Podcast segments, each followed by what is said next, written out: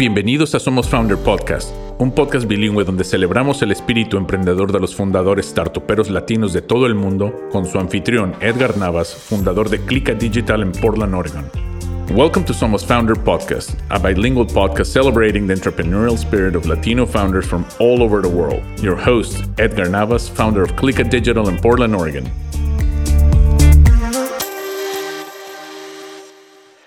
Y muy buenos días, bienvenidos de nuevo a Somos Founders Podcast. Les saluda Edgar Navas desde Portland, Oregon.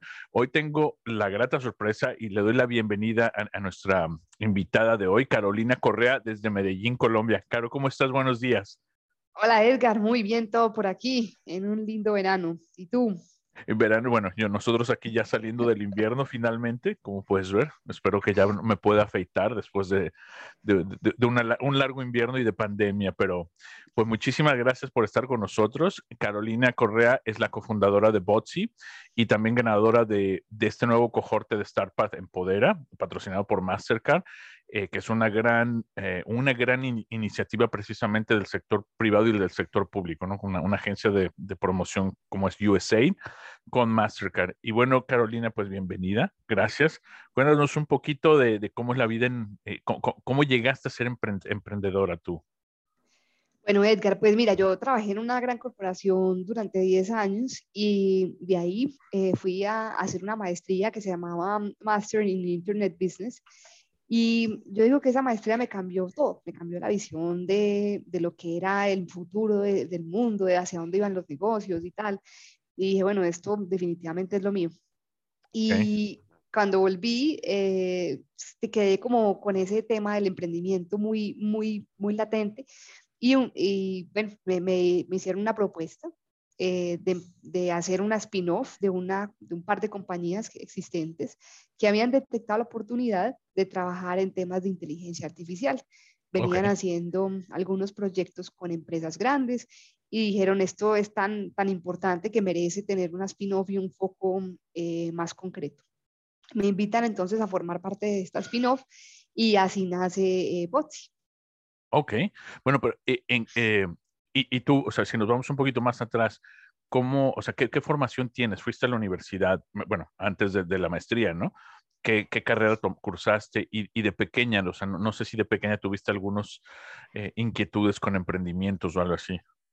Bueno, las inquietudes que siempre he tenido es, han sido con tecnología. Desde muy pequeña eh, creo que mi papá fue uno de los primeros que tuvo aquí eh, temas de internet y computador, entonces desde, desde, muy pequeña siempre nos incitaba a usarlo, a, usar los juegos cuando teníamos los floppies. Y el tema me enganchó desde el principio. Y siempre, digamos, en el computador, em, en el colegio, cuando ya era más común, me gustaba mucho, pasaba muchas horas en él cuando, no sé si has visto cuando uno se gradúa, que dan premios a eh, por, áreas, pues, yo me gané el de computadores.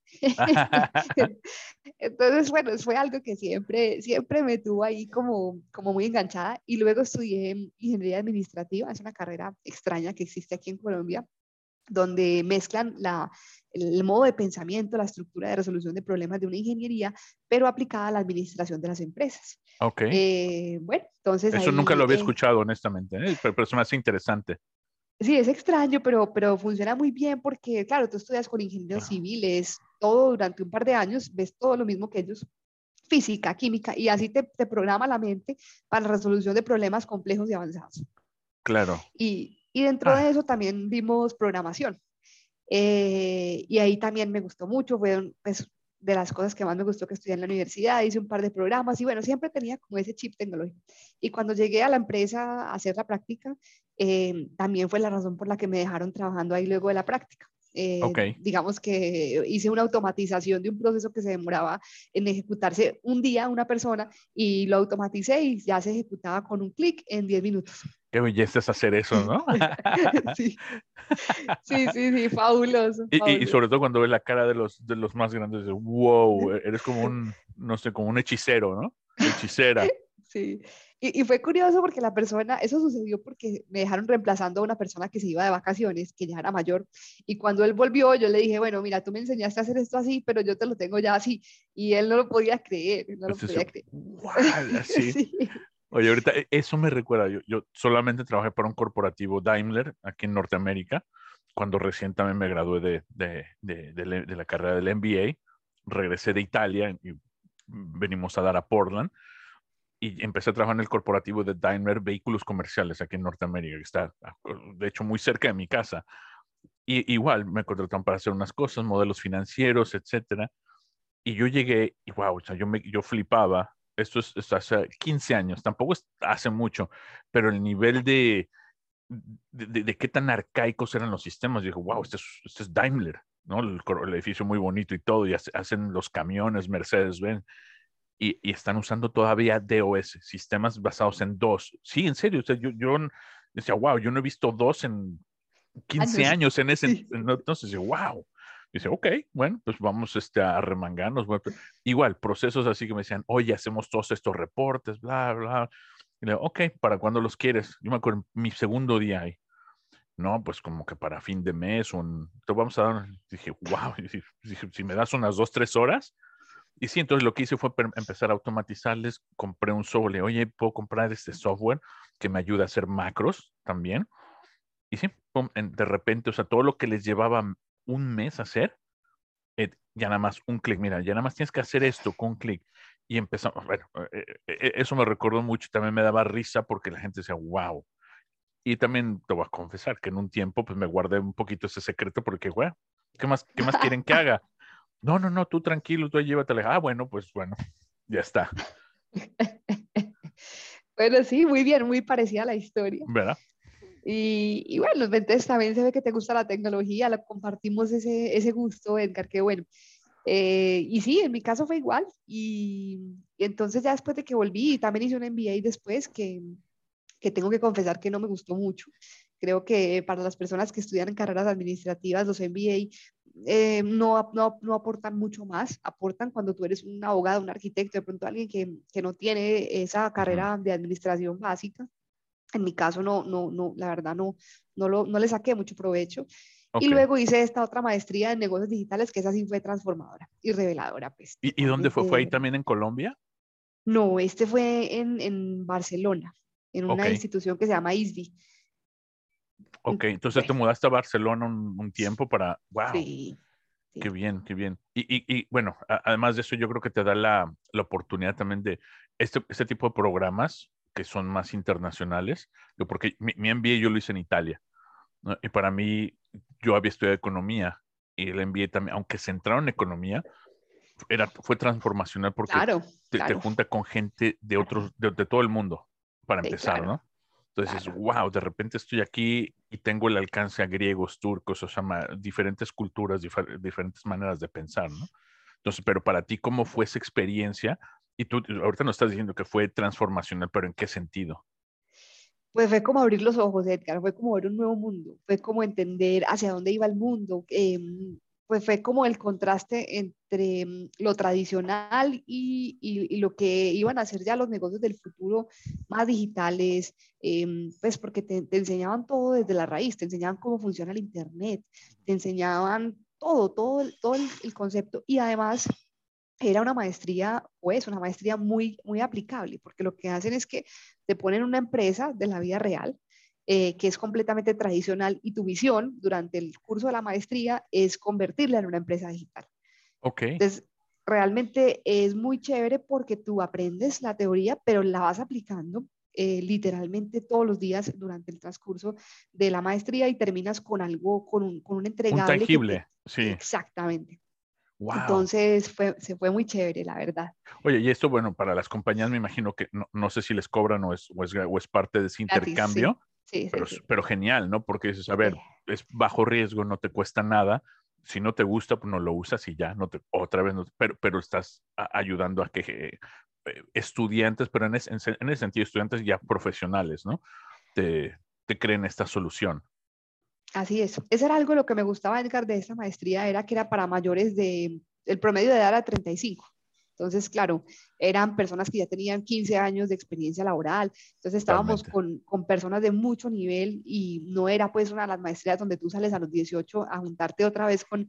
De, sí, no, con los no era que no eso. puedan, sí, sí, sí. que, que, yo creo que eso es donde... Um, bueno, donde a lo mejor no, no recibes tanto, ¿no? De, estos programas, si no tienes gente con experiencia que, y que venga, no nada más de experiencia, pues en diferentes eh, ramos, ¿no? En ingeniería, en construcción, etcétera. Entonces yo creo que eso, bueno, pero esos son temas de educación. Y entonces tú, tú terminas esto y, y, dónde empiezas a sentir, ok, necesito hacer algo, o que más bien qué planes tenías al regresar de, de la maestría. Bueno, no, volvía a la empresa donde trabajaba, eh, tenía, había salido con licencia, entonces volví, estuve ahí, de hecho, eh, ahí fui encomendada a crear el, el, área de transformación digital de la compañía y estuve ahí un par de años y ahí fue cuando se presentó la oportunidad que te mencionaba de unirme a esta spin-off eh, y bueno, no lo pensé dos veces y, la tomé. Fue una decisión eh, muy fácil para mí mm, y unos años que de muchos retos los que siguieron detrás. Ok. Diría. Porque bueno, básicamente iniciaste una como startup, pero con el fondeo de, de una empresa grande, ¿no? Sí, sí, eso ayudó mucho, eso ayudó mucho, pero de todas maneras, eh, sí, digamos que se facilita la parte del, fondeo, aunque digamos que yo también hice un aporte económico, pero se facilitaba la parte del fondeo y se facilitaba toda la parte administrativa. Entonces no tenía que preocuparme por la contabilidad, por los temas legales, por los temas de nómina, porque eso se encargaban ellos desde la otra compañía. Y eso me permitió, que, creo que si uno pudiera darle una recomendación a, a los emprendimientos, ojalá lograran encontrar quién les prestara estos servicios por outsourcing o algo para que uno se pueda enfocar en lo que realmente es importante, que es el negocio. Porque si no, estos temas te van a quitar mucho tiempo claro. y no, vas a poder enfocarte en las ventas, en tu producto, que es lo que realmente importa. Exactamente, sí, sí, sí. No, y, y, y, eso lo hemos hablado aquí, que también es un tema que desafortunadamente no puedes decir, ah, esto lo dejo a un lado. No, porque si lo haces mal desde el principio, no, no va a llegar muy lejos tu emprendimiento, ¿no? Entonces, tienes razón. Eh, y, bueno, no, se puede mencionar la empresa eh, de dónde trabajaste o... Ah, sí, claro, era la organización Corona. ¿La, cerveza? No, aquí en ah. Colombia eh, es una empresa, no, no es cerveza, es de empresa de construcción. Ah, ok, ok, ok. Entonces, bueno, tú hiciste la parte digital y, en, y bueno, estás ahí, tiene éxito, empieza a funcionar. ¿Y en qué momento tú dices, oye, pues espérame, yo, yo necesito hacer algo completamente diferente y desde cero? No, realmente fue cuando ellos me abordaron y me dijeron, mira, está esta oportunidad de, de empezar esta spin-off y, y, lo pienso y digo, bueno, chévere, esto es lo que he querido, eh, lancémonos a esta aventura. Y tomé la decisión y, y ahí inició todo. Ok, pero ¿y, y, y, y cuándo realmente tienes la idea de Botsy? Bueno, no, entonces e, ellos, las empresas que, digamos, iniciaron con nosotros, con IBAN, eran empresas, había una que era una empresa de desarrollo a la medida. Entonces prestaba diferentes servicios a las empresas y ya le habían empezado a pedir soluciones con inteligencia artificial. Eh, ellos las estaban abordando por los lados, pero pues esto, esto hace varios años ya era algo nuevo, ¿cierto? Que, que no estaba por explorar y requería más foco. Entonces ellos me dicen, mira, tenemos la empresa, eh, este es el, el foco al que le queremos dar y necesitamos a alguien que la lidere. Entonces ahí acepto entrar mm, y em, empezamos la aventura a explorar, a entender, a, entrar en detalle de cómo funcionaba la tecnología, entender cómo funcionaba la inteligencia artificial, explorar las herramientas eh, y bueno, con eso entender un poco cuáles eran las, necesidades de los negocios, ver cómo podíamos hacer match entre la tecnología y lo que el negocio quería. Y bueno, eh, siempre sabíamos que no queríamos quedarnos con desarrollo a la medida queríamos algo que fuera un poco más escalable y por, ahí, ende queríamos construir un producto. Y en ese proceso, eh, pues teníamos varias, varias ideas. Una era crear una plataforma que permitiera hacer intercambio de información con, con la inteligencia artificial de por medio. Y, pero en el camino, cuando empezamos a explorar el mercado, vimos una oportunidad más interesante en la parte de los bots. Eh, entonces hicimos, en ese momento, crear bots era muy difícil eh, pues creo que era un tema que necesitaba eh, todavía, si uno no tiene una plataforma, requiere mucho conocimiento técnico, un desarrollador, cada que quieres hacer un cambio, tienes que hacerlo a punta de alguien técnico. Y nosotros veíamos que eso se podía organizar y automatizar muy fácil con una plataforma que fuera para usuario final. Entonces la, ahí arrancó, lanzamos bots y nuestro producto. Eh, nos tomó un año largo desarrollarlo y empezamos a salir al mercado a probar, a testear, a ver con qué, con qué tipo de, de mercado nos iba. Y ahí vimos que el que nos, nos resultaba muy atractivo era el tema de, de, los bots para comercio. Entonces dijimos, bueno, ahorita el mundo está girando hacia allá, empecemos a montar bots para, para vender por ahí. O sea, que sí, exactamente todo lo de e-commerce, ¿no? Este, para, para, para, intercambio y, y, y, servicio al cliente, o sea, porque tienes lo que es la, la parte de preventa, durante la venta y el servicio postventa, ¿no? Así este, es. Que, que, es casi, casi que interminable. O sea, si, si lo haces bien, el, es, de hecho, esa es la, la parte, ¿no? La, yo creo que donde está la magia, el tratar de que ese ciclo se, se, perdure. O sea, que, que ese cliente, después de la postventa, te vuelva a comprar o te refiera a alguien que te compre y vuelves a iniciar el ciclo y lo mismo, ¿no? Así es, tal cual. Y veíamos que había una oportunidad porque, claro, cuando tú estabas acostumbrado a comprar en una tienda tradicional, tú ibas al sitio y alguien te atendía y te decía, hola Edgar, eh, ¿cómo le puedo ayudar? Entonces tú le decías, no, mira, necesito un televisor, pero eh, quiero que pase A, Z, quiero que no, no tenga estas características, necesito que me quepa en tal parte, bueno, en fin, y la persona te decía, perfecto, Edgar, con base en tus requerimientos, ese es el televisor que te recomiendo. Cuando pasas al mundo virtual, al del e-commerce, ese asesor desaparece y, y, dejamos a los consumidores solos a que ellos se traten de autoatender eh, sin que nadie les ayude. Entonces, claro, ahí hay un montón de ventas perdidas de personas que entran con dudas, con inquietudes que no se les son resueltas en la página y que entonces no te compran.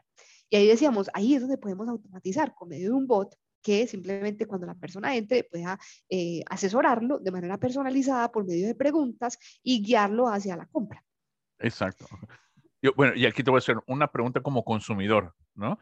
¿Cómo haces que eso no sea tan intrusivo para que precisamente eh, no nada más convence, sino que espante al comprador, ¿no? O sea, porque debe ser como un balance muy fino, ¿no?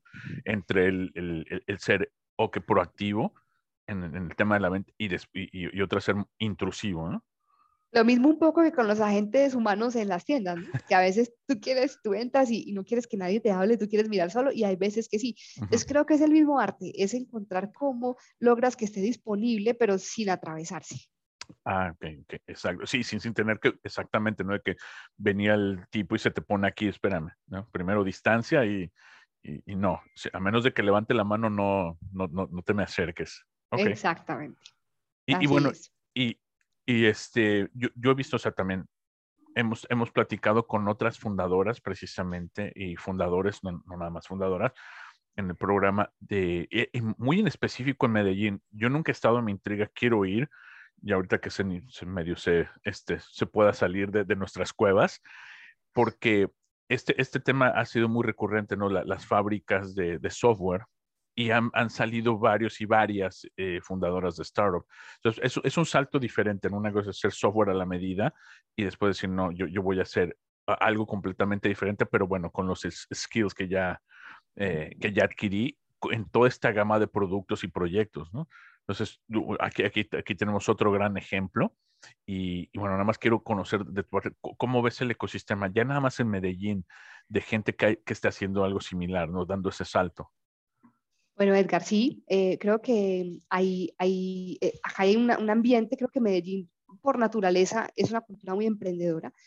Si tú analizas Colombia, la industria está muy localizada aquí. Eh, Bogotá okay. es la capital y es pues mucho más grande e importante a nivel económico, lógicamente, pero la gran industria está aquí. Ok, eso, eso, no sabía, es, sí, no sabía. Sí. Okay. Es un poco como en México, un poco el símil entre Ciudad de México y Monterrey. Ok. ¿sí? Un okay. poco así. ¿Cierto? Donde tú tienes la gran capital con, con todo. Sí, el, donde se concentra el, toda la actividad. Exacto. Pero exacto. la industria, industria eh, está en otros exacto, lados. Exactamente, okay. es un poco parecido. Entonces, y eso es un reflejo un poco del, del corazón emprendedor que tienen los antioqueños, las personas de Medellín. Eh, creo que tradicionalmente hemos sido muy de eso. Eh, entonces, de resolver, siento, ¿no? De... Sí, sí, de resolver, de crear, de, de pensar diferente, somos arriesgados. Yo creo que para uno emprender, creo que una de las principales barreras es la aversión al riesgo. Sí. Eh, y, y, y, y, no tenerle miedo a, a, a la Exacto. incertidumbre, ¿no? Eh, a eso iba. Entonces hay muchas personas que dicen, no, yo prefiero quedarme acá con mi salario y estar tranquilo que lanzarme a lo desconocido, a lo incierto, que no sé si puede funcionar o no. Eh, no sé en cuánto estarán las estadísticas ahorita, pero creo que la tasa de falla es muy alta. Eh, claro. No, yo, yo creo que eso es a nivel global, ¿no? Sí. Pero, pero yo creo que si vamos quitando ese estigma de que el fracaso te pone una L de loser, como se dice acá, eh, y más bien fracasaste, pero lo intentaste y ojalá hayas aprendido para que lo vuelvas a hacer mejor, ¿no? ese es un muy buen punto, Edgar. Eh, yo creo que todavía en esta cultura el fracaso es muy condenado. Eh, y en Estados Unidos es lo contrario. Tú, por ejemplo, los inversionistas que van a buscar una empresa en quien invertir, normalmente le dan muchos más puntos, por decirlo así, a un emprendimiento que a un emprendedor que ya haya tenido otro emprendimiento y que haya fallado. Porque, porque eso dice, venga, yo prefiero a alguien que ya lo intentó y lo falló y ya sabe qué tiene que evitar para no volverse a equivocar, que empezar con alguien que apenas va a vivir esa curva. Eh, y yo creo que acá todavía nos falta un poco eso, entender el fracaso como un mecanismo de aprendizaje y de progreso eh, y, y, no tanto como un fracaso pues, rotundo y permanente. Sí, e, es uno de los, yo creo que en todas las, en la cultura latinoamericana tenemos varios tabúes, hablar de dinero, por ejemplo, este, este del fracaso, y, y, eso es una de las, sí tienes razón, una de las diferencias culturales aquí que, que incluso se celebran las segundas oportunidades terceras, ¿no? Este, qué mejor ejemplo que el, bueno, el antiguo presidente, este, el innombrable, eh, con toda su serie de bancarrotas, pero es así, ¿no? O sea, yo, y, yo, y yo conozco gente personalmente que ha, ha tenido problemas, ha tenido, aquí incluso cuando empezamos el podcast éramos parte de un sindicato de podcasteros y uno, era, uno se llamaba Felony Inc., que me encantaba la serie, que era antiguos reclusos, gente que había pasado por el sistema y después había salido y creado grandes empresas. O sea, mi, yo mismo muy amigo del, del host, del anfitrión, Dave Dahl, que le mando un saludo. Sí, este, Dave tiene una, una historia sensacional. Creó una eh, panadero, se convirtió en panadero en la, después de 20 años en la cárcel. Salió de la cárcel y después, o sea, tú te imagínate toda la letanía de, de cosas que hizo en su juventud, pero sale en sus 40, 40, ¿sí? sí. Y, aprendió a ser panadero. Bueno, se montó una panadería, o regresó a su panadería familiar y ahorita es multimillonario. Y es un tipo que ahorita está tranquilo. Y esta serie de podcasts, como te digo, aquí se celebra ese, ese tipo de, de, la historia de, de, éxito, pero de redención también, ¿no? Sí. Yo creo que hay que fomentar eso en, en, en todas nuestras culturas, porque eh, te digo, yo creo que a los, no sé si te pasó a ti personalmente, pero he entrevistado aquí a fundadoras que me dicen, sí, es que el estigma, incluso con nuestras familias, ¿no? Cuando les dices, voy a dejar mi trabajo donde ya estoy asegurada, Fui, fuiste que muy lineal, ¿no? Eh, preparatoria, universidad, trabajo estable, y vas así, y de repente le dices a tu mamá, papá, voy por acá, a, la incertidumbre, no, ¿cómo? A mí no me pasó, porque también vengo de una familia empresaria y emprendedora, entonces no, no, no, era, algo, pues, pero sí pasa mucho. Y, y, yo creo que acá, inclusive no solamente los padres, Edgar, te enseñan desde pequeño que lo que tú tienes que hacer es estudiar, casarte, entrar a una empresa y quedarte ahí 40 años. Eso te lo enseñan. Y llegas a la universidad y la misma universidad también. Sí. Aquí, aquí realmente no hay un fomento fuerte por el emprendimiento y te enseñan es, te preparan es para trabajar en una gran empresa. Desde, ahí, desde ahí. para hacer un, un, engrane nada más en, el, en, la maquinaria. Exacto. Y, y, pues, y, no estoy diciendo que sea todo, porque realmente acá también hay pues, mucha energía y, mucha apertura, pero, pero sí pasa y sí siento que las universidades no están preparadas para apoyar fuertemente el emprendimiento. Ok. No, y en, en, en, eso yo no creo que nada más sea un tema de, de Colombia, de igual Latinoamérica. Sé que hay clases, porque, bueno, yo me acuerdo incluso haber tomado así como una electiva de de, emprendimiento, pero eran muy como por encima, ¿no? Todo lo demás era muy, muy estándar, muy lineal, eh, y, me imagino fue la misma, experiencia ya. Pero bueno, y, y, a esto, ¿qué, ¿qué, podemos hacer para, para hacer esos cambios en la cultura? Yo creo que, sí, yo, yo, yo creo que pues, hay, una, hay algo que me parece muy relevante en Latinoamérica, que me imagino que lo has, lo has hablado en otras, en otras sesiones, y es el tema del apoyo y del, del, acceso al, a la inversión, que yo creo que eso pues realmente acá es, es, bastante limitado. No hay muchos inversionistas, no hay mucho, mucha estructura de inversión en startups como sí la hay en Estados Unidos y en Europa, donde digamos que hay, hay, fondos y, y, se, se, está la cultura acá, no. Acá realmente eh, pues es muy difícil acceder a, a capital. Eh, y creo que esa es una de las barreras más fuertes. Si uno logra tener eso, entonces la cultura se va permeando, porque tú dices, bueno, a ver, es que yo me lanzo, pero eh, es fácil conseguir, como en Estados Unidos, que tú siempre estás pensando en montar tu startup, pero siempre hay eh, la cultura de, venga, vamos a levantar capital, entre por acá y, y todos, entre todos se apoyan. Acá eso no está. Entonces, estás un poco solo. Yo por eso valoro tanto como este tipo de programas, el de Smart Path, porque realmente es revolucionario que, que, quieran apoyar eh, el emprendimiento y sobre todo el emprendimiento femenino. Totalmente. Sí, sí, sí. Bueno, oye, y en, e, e, en, este, en esta cuestión, hablando de, de, de capital, sí es muy difícil. Bueno, eh, vemos los headlines, no vemos las noticias. Ah, unicornios aquí ahora en Latinoamérica, la bonanza, este, pero esos son ya, o sea, hay diferentes tipos de inversionistas, ¿no? Sería A, B, C, que están ya aventando cheques fuertes. ¿Cómo le haces para recaudar tu primer? No, ah, mi pregunta personal, ¿qué es lo que se necesita para empezar un negocio en, en, Colombia? No sé, 5 mil, 10 mil dólares, el equivalente, no sé, ¿con, ¿con cuánto tú dices, con esto puedes empezar? Es una buena pregunta. Depende del tipo de negocio que estés tratando de montar, diría yo. Eh, y, y ahí, Edgar, yo digo que uno de los grandes aprendizajes que, que yo tuve en esto es que a veces el tener capital ilimitado no es tan bueno, contrario a lo que tú creas. Yo creo que cuando uno tiene mucho, entonces lo malgasta y, y, no lo, y no lo sabe cómo priorizar y enfocar bien. Cuando tú tienes poco presupuesto y te toca luchártelo, eh, lo aprendes a aprovechar y a, hacer mejor uso de él eh, que cuando lo tienes ilimitado. Entonces, claro, casi que te diría que para iniciar es mejor tener poco, lo suficiente para que tú puedas vivir tranquilo, claro. de acuerdo a tus necesidades, y lo suficiente para contratar las personas que requieras para iniciar. Ahora, otra, otra cosa que me, he aprendido yo pues, en este camino es cómo tú puedes ensayar barato. Y yo creo que eso es muy clave, ensayar barato. Entonces, ¿a qué me refiero? No sé, por ejemplo, yo mirando hacia atrás, cosas que hubiera hecho diferentes. Eh, cuando nosotros empezamos ya había plataformas como la que nosotros hicimos, ¿cierto? Entonces, eh, bueno, ahora la hicimos y salió bien, pero, pero creo que hubiera sido más acertado si en lugar de ponernos a desarrollar la nuestra, hubiéramos usado una de un tercero primero para, para testear el mercado, para entender dónde estaba la demanda, para entender dónde estaban los gaps. Y ya una vez tú entiendes cómo funciona usando la plataforma de otro, ya sí, entonces de pronto puedes mirar si, si, no sé, si haces un acuerdo para que te la presten a ti exclusivamente para poderle hacer modificaciones, no sé, estoy pensando pues eh, eh, en voz alta. Y ya luego, solamente como último recurso, ya si desarrollas la tuya propia. Claro, claro. No, eh, en, eso, eso, eso, es un punto valiosísimo, tienes razón.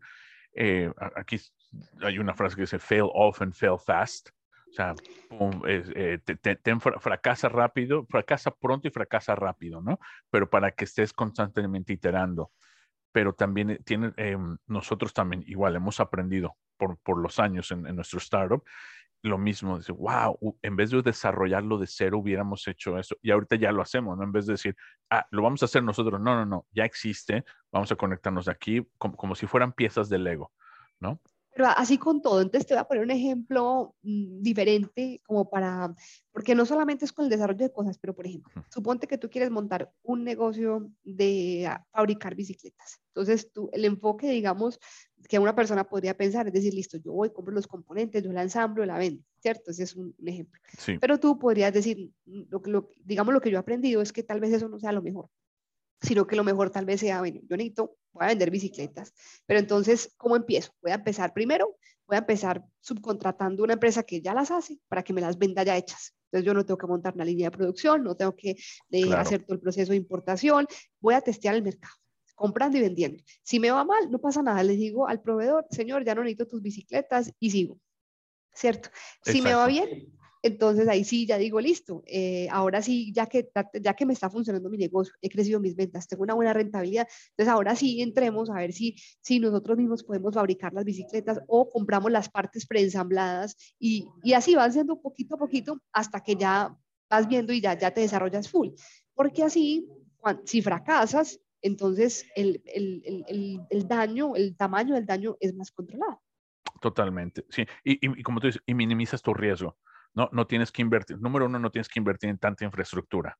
¿no? Ya, eh, mira, y aquí hemos hablado muchísimo ahorita, yo creo que lo mejor de esta época en que estamos viviendo es que tenemos un montón de, aplicaciones. Eh, o sea, lo que no podemos hacer, los que ya somos un poquito más viejos, hace 15, 20 años, de cualquier de, cualquiera de estos negocios, ¿no? Como lo que estamos haciendo ahorita, videoconferencia, estar en eh, produciendo un, programa eh, eh, con, lo que tenemos aquí al alcance. Entonces, tú puedes realmente montar tu negocio sin tener que comprar servidores, sin tener que comprar toda esa infraestructura que antes era muy básica y ahorita tienes todo esto, servicio como el tuyo, ¿no? Eh, que también que no tienes que tener un sistema a lo mejor de, soporte detrás porque ya está mayormente automatizado. ¿no? Y, es a donde yo, creo que va también es, esa parte del negocio, el, valor agregado de Botsy, ¿no? De, cómo o sea, cómo poder tener tu fuerza de ventas, tu fuerza de, servicio al cliente, eh, pero no tener, bueno, toda esa plantilla tan grande que genera eh, gastos bastante fuertes, ¿no? Así es, Edgar. Sí, sí, sí. Entonces, y, a ver, entonces, ¿cómo comienzan ustedes eh, a testear el mercado? ¿Con qué tipo de cliente para... Sí. Pues ahí lo que hicimos fue aprovechar que las empresas de donde veníamos ya tenían unos contactos en empresas grandes y lo que hicimos fue aprovechar esa relación para contactarlos con este producto adicional. Y pues la verdad eso fue una gran ventaja porque cuando eres una startup y quieres tocarle la puerta a un grande, pues más o menos te dicen, oye, adiós, que tengo muchas cosas que hacer y no te ponen bolas. Aquí aprovechamos un poco esa red y a través de ahí fuimos creciendo nuestra base de clientes. Ok, Ok, perfecto. Y entonces, bueno, empiezan a crecer. Eh, ¿cómo, ¿Cómo fondearon uh, de principio Botsy? Al principio hubo un aporte de, los socios y luego las empresas de donde habíamos eh, salido, ellas empezaron también a, hacer el aporte de capital. Ah, ok. Entonces, tiene, bueno, tiene socios estratégicos ya también para, para empezar a, a, bueno, hacer un despliegue un poquito más amplio, ¿no? Sí, así es. Así es. Y, entonces, bueno, llega StartPath. ¿Ahorita en qué proceso están en, en Botsy? Bueno, entonces hemos hecho, eh, pues estamos en el proceso todavía de identificar bien el segmento de mercado. Te decía que nos hemos especializado mucho en la parte de las ventas, eh, pero queremos explorar unos segmentos donde de pronto tengamos una atracción más rápida y de pronto sea un poco más océano azul, no tan océano rojo como las ventas. Y ahí estamos en eso, estamos entrando en hacer soluciones, por ejemplo, para el departamento de gestión humana. Son departamentos que tradicionalmente no tienen mucha tecnología y donde realmente eh, pues podemos ver que hay mucho valor. Entonces, para darte un ejemplo, eh, no sé, los, em, las empresas que tienen eh, personal de planta que generalmente no tiene computador porque no lo requiere para sus funciones, eh, por ejemplo, cuando requiere un certificado de nómina, quiere solicitar unas vacaciones, realmente eso suele ser un proceso complejo. Y lo que estamos tratando de hacer es ver si a través de WhatsApp, que aquí en Latinoamérica tiene una adopción del más del 93%, eh, ahí vemos que pues una persona de planta que todo el mundo maneja puede entrar a su WhatsApp y por ahí mismo solicitar su certificado laboral o hacer una solicitud de las vacaciones o bueno, lo que okay. quiera hacer, lo puede hacer por un canal accesible.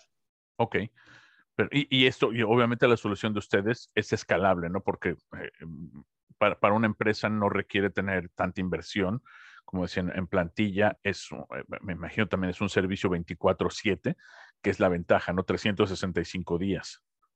Así es, ese es muy buen punto, Edgar, porque bueno, de hecho eso aplica para todos los tipos de soluciones. La atención tradicional suele ser un tema de 8 a 5. Eh, y, y, los fines de semana, que es cuando las personas tienen el tiempo, eh, no suele haber atención. Entonces acá lo que buscamos es que las personas puedan entrar a la hora que quieran. De hecho, te cuento que estadísticamente tenemos mucha gente entrando a nuestras soluciones a la una de la mañana, a las dos de la mañana, a navegar, a ver tus productos. Pues claro, no puedes dormir, entras y te entretienes ahí un rato. Y es obvio que sin una solución de estas, a esa hora nadie te va a atender. Es una manera de llegar a un público más masivo, de vender tus productos por un canal como WhatsApp, donde muchas personas van a poder entrar. Entonces ahí tienes una ventaja muy grande. Sí, y, sabes que ahorita que me, que me dices, no descartes a lo mejor el tema de las ventas. Ahorita me vino algo a la mente. Yo me acuerdo en, en los noventas, principios de los 2000, antes del e-commerce, y, nunca yo lo hice, pero a mí me fascinaba. Aquí en Estados Unidos hay unos canales de televisión que se llaman QVC y no sé qué, HCN, eh, no sé, que te vendían o venden, no sé si existan, me imagino que sí, ¿no? Para los, para los ya más grandes todavía, que venden cosas, o sea, son infomerciales todo el día. Y, yo flipaba, o sea, yo igual los veía, decía, ¿quién ve esta? ¿quién ve esto, no? Ah, compra este vaso por 10 dólares, mira qué vaso tan bonito. Ah, pero ¿sabes qué? Hace poco, vi un documental de qué exitosos son para las ventas. Y entonces también vi una estadística que precisamente decía que esos canales, su, mayor audiencia, bueno, los viejillos que ya estaban jubilados, pensionados durante el día, pero su volumen fuerte era en, las noches, de 10 a una, 10 de la noche a una de la mañana. Y, que era con gente que estaba o borracha, o muy aburrida, y veías, y te digo, cosas así, y decir, ah, ok, voy a llamar y voy a comprar el vaso por 10 dólares, 15 dólares, ¿no? cosas de impulso porque estabas aburrido. Entonces decía, wow, a mí se me hizo fascinante. Entonces, esto puede ser una, una buena opción para ustedes, ¿no? Sí, sí, Edgar, así es, totalmente de acuerdo. Y llegas a un público mayor, porque realmente aquí en Latinoamérica la, la cobertura pues, eh, de los e-commerce es bajita. las personas todavía tienen muchas barreras para comprar en línea, no tienen computador. No sé, piensa en tu madre, no sé, en tu abuelo. Claro. Son personas que no van a comprar una página web, pero con seguridad si tú le pones un WhatsApp eh, que usan todos los días, todo el día para hablar por ahí, con seguridad por ahí te van a comprar. Entonces es una forma de crecer las ventas de una manera muy ágil. Claro, eh, y, ahí tocas un buen punto importante, ¿no? Cómo puede ser Botsi ese puente entre lo tradicional y el mercado online, que sí, tienes razón, a mucha esta gente todavía le falta, o a lo mejor nunca lo van a hacer, pero cómo se acercan ellos a esa compra. A lo mejor no lo hacen en ese momento, pero mañana que se despierte, mañana va a ir y, va a ir a su, al, lugar donde tenga que ir para comprar este producto, ¿no? Así es, así es. Oye, y entonces, bueno, ¿cuál es, eh, ¿cuál es el siguiente paso para ustedes para, ahorita? Eh, validar y después qué tipo de expansión están pensando. Listo, estamos eh, pensando en expansión en Estados Unidos. Eh, la, la, otra socia de la compañía está eh, en, en, Estados Unidos y lo que queremos es explorar el mercado americano, ver si de pronto ahí podemos tener una expansión más acelerada. Y por el otro lado tenemos también la exploración de los temas de analítica. Entonces, sabemos que, y por lo que hemos visto con los clientes, es uno de los temas que más valor agrega cuando tú puedes, es que ponte a pensar, nosotros estamos recibiendo toda la información estructurada de lo que tus clientes quieren. Entonces sabemos qué buscas, por qué preguntas, qué no, qué encuentran, em, qué comentarios hacen de mm. los productos. Si tomamos esa información, la estructuramos de una manera eh, gráfica, visual, con analítica avanzada, eso te puede dar un valor en términos de, de marketing eh, enorme para tu Inteligencia negocio. en negocios, claro, totalmente. Exactamente, exactamente. Entonces estamos desarrollando eso. Qué interesante, eso, eso no lo había pensado. Y bueno, me imagino que el segmento que ustedes buscan son las grandes industrias o también están buscando el segmento de pequeñas y medianas empresas. Pequeñas no tanto, pero sí medianas, medianas, y grandes. Porque bueno, no, no sé qué tan cara sea la solución, porque digo, igual en Estados Unidos hay el motor de la economía realmente, aparte de lo que podamos ver en, la bolsa, el motor son las empresas pequeñas, ¿no? Porque son muchísimas más y generan muchísimo más en el GDP, en el, este, que, las empresas grandes. Entonces también eh, sería algo interesante una, una ver una solución que precisamente aporte esto a pequeños negocios, ¿no? Eh, sí, yo creo que es interesante. Acá lo hemos explorado en Colombia, pero realmente pues los precios no nos funcionan, pero hay que explorarlo allá a ver si de pronto es diferente. No, claro, claro, digo, yo, yo, yo me imagino que los costos en, en, Colombia para poder, este, para poder costearse una solución de esta no son, no, no son para todos, es la realidad, pero yo creo que en Estados Unidos, como tú dijiste ahorita, si, si me das una inteligencia de negocios para un pequeño comercio me está ayudando a hacer ventas online cuando yo ya no estoy, eso es algo que la gente está dispuesta a pagar, digo, no sé, igual 30, 40 dólares al mes, ¿no? Y no, no, no sé cuál sea el price point de, de, de, ustedes, pero bueno, en, el agregado yo creo que puede, eh, pudiera funcionar, ¿no? sé, son, son, es una teoría. De, de, hecho, en este momento, justamente hoy, estamos haciendo nuestras primeras campañas de Instagram en Estados Unidos para ver qué feedback recibimos y si logramos capturar ahí leads. Ah, no, no, bueno, eh, eh, mira, cuente con nosotros, pásanos la información para nosotros poderla distribuir con la gente que nosotros conocemos ya en, eh, en nuestro ecosistema. Tenemos una, una amplia red de, de comercios, de, de emprendedores y para poder ayudar. Y bueno, aquí tenemos una anécdota antes de, antes de que comenzáramos el show, vimos el, estábamos riéndonos del, de que tuvieron que cambiar la marca, ¿verdad? Entonces, porque sí, qué bueno que la cambiaron a tiempo antes de, entrar aquí al, al, mercado, porque, como te dije, cuando yo recibí el listado y vi el nombre, lo primero que hice fue soltar una carcajada. Dije, wow, esto, no he, no he visto de qué es el negocio, pero no creo que sea de lo que, de lo que dice. No, claramente no, Edgar. Esa, esa es una, una, anécdota muy chistosa que, que sí, bueno, eh, cuenta un poco las cosas que pasan en los emprendimientos y cómo de pronto eh, pones un nombre que, en, tu, en tu lugar, digamos, no, no tiene ninguna importancia, ninguna significancia y pasas a, a otro lado y, suena terrible. Por ejemplo, y, pues digamos que no, no, no, pues no, solo nos ha pasado a nosotros, si tú piensas, por ejemplo, en Hewlett Packard, que es HP eh, normal, no tiene ninguna connotación rara, aquí tiene una connotación terrible, ¿cierto? Ah, claro, la HP es... Sí, claro. Claro, y acá, acá lo usamos mucho de manera negativa, ¿cierto? De manera como insulto. Entonces, eh, eh, es, imposible cuando, cuando yo veo HP siempre, siempre pienso en, lo que no es, en lo que no es. Y bueno, eso pasa. Claro, no, es, eso pasa, pero te digo, sí, sí fue una, una anécdota muy curiosa para mí el, ver este listado. Dije, ay Dios, espero, que, espero que vayan a cambiar el nombre porque, y si vienen a Estados Unidos, eso va a ser un hit. Al menos se va a volver viral, ¿no? Bueno, Edgar, pero ahí tocas un punto importante. A veces antes de hacer el cambio lo pensamos, dijimos, bueno, y si lo ponemos así solamente porque genera viralidad de gusto. Pero ah, no, sé. habría que probar. Eh, bueno, igual que crear la, viralidad, pero con, con la audiencia no correcta, exactamente por el nombre. Sí, sí, sí, sí, ese era un temor que teníamos, que el tráfico que llegara no estuviera buscando precisamente lo que nosotros vendemos. Si no iban a buscar bots de ese tipo al menos. No, no, no, claramente. Oye, bueno, Carolina, y este, para concluir, ¿qué, qué enseñanzas te ha dado este, este este, eh, este emprendimiento? ¿Qué, ¿Qué, es lo que puedes tú transmitir a alguien más? Decir, esto es lo que me, me está dejando, me ha dejado la, la, ahora sí que la lección más importante. Yo creo que un poco en, en, alrededor de lo que hablamos ahorita, Edgar, el que a uno se lo dicen mucho, o sea, créeme que a mí me lo habían dicho mucho antes de iniciar, pero hasta que tú no lo vives, lo, lo, lo sufres, es difícil que lo logres incorporar. Esto de, de no ensayar, de ensayar barato, de ensayar sin precio. Voy a poner otro ejemplo loco. Tú quieres testear, en estos días lo hablamos, eh, quieres testear tu, negocio. Mira, ni siquiera, ni, siquiera hagas nada. Simplemente pon un post en, en Instagram vendiendo lo que tú quieres vender. Así no tengas nada, nada y mira a ver qué tanto tráfico llega. Y si te contestan, tú dices, eh, sí, mira, tengo esto, y, les describes lo que tú no tienes, pero que quieres tener. Y, y tratas de ver cuántos vendes, ¿cierto? Inclusive antes de mover tu primera ficha y así, eh, sí, claro, porque es que tú no puedes, no puedes construir algo que después no se venda. Entonces, primero véndelo. Y lo peor que te puede pasar es que les digas a los clientes, lo siento, no tengo todavía nada, gracias por tu ayuda en mi validación de marketing. Y te has gastado unos pocos pesos en, en, en, marketing digital, pero no has hecho una inversión grande en tu producto. Creo que ese, eh, ah, si se van a quedar con algo de esta conversación, ojalá que sea eso. hagan experimentos, ojalá gratis, para validar su mercado antes de hacer cualquier cosa. Sí, o gratis o a un muy bajo costo. No, eso tienes razón. Y, y, esto viene a lo mismo que, que estábamos hablando antes.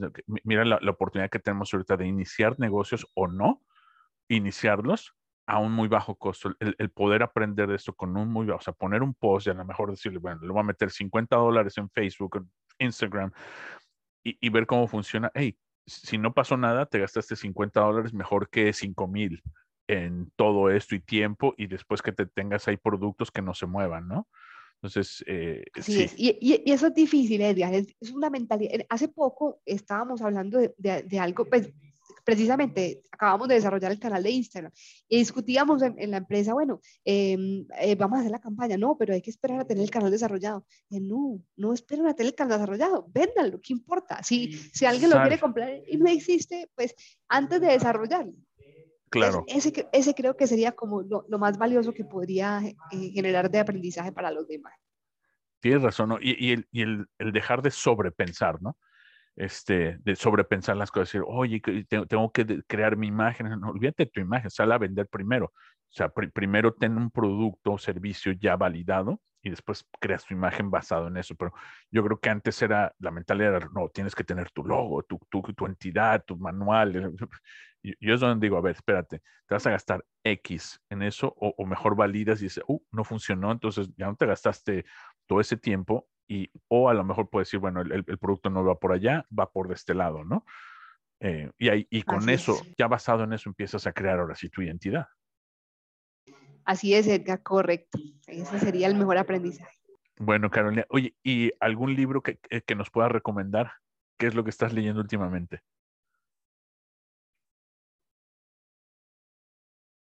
Bueno, Edgar, es que no te contesta aparte, pero eh, junto con Ivan y con Botsi, pues bueno, nacieron mis dos hijos. ah, ok. Claro, Estás a full. Exacto, entonces los últimos libros que leo están muy enfocados a crianza infantil. no emprendimiento, sino bueno, es otro tipo de emprendimiento.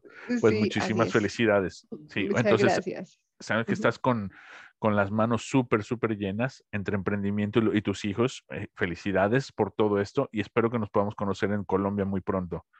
Muchas gracias, Edgar, por este tiempo. Te agradezco mucho. Un placer. A ti, muchísimas gracias, muchísimas gracias. Por favor, síganos todas las semanas en somosfounderspodcast.com. Gracias por acompañarnos en Somos Founder Podcast y sintoniza la próxima semana para un nuevo episodio y no olvides suscribirte en somosfounderpodcast.com para recibir actualizaciones sobre los próximos programas. Thank you for listening to Somos Founder Podcast and please join us next week and don't forget to subscribe at somosfounderpodcast.com for updates on upcoming shows.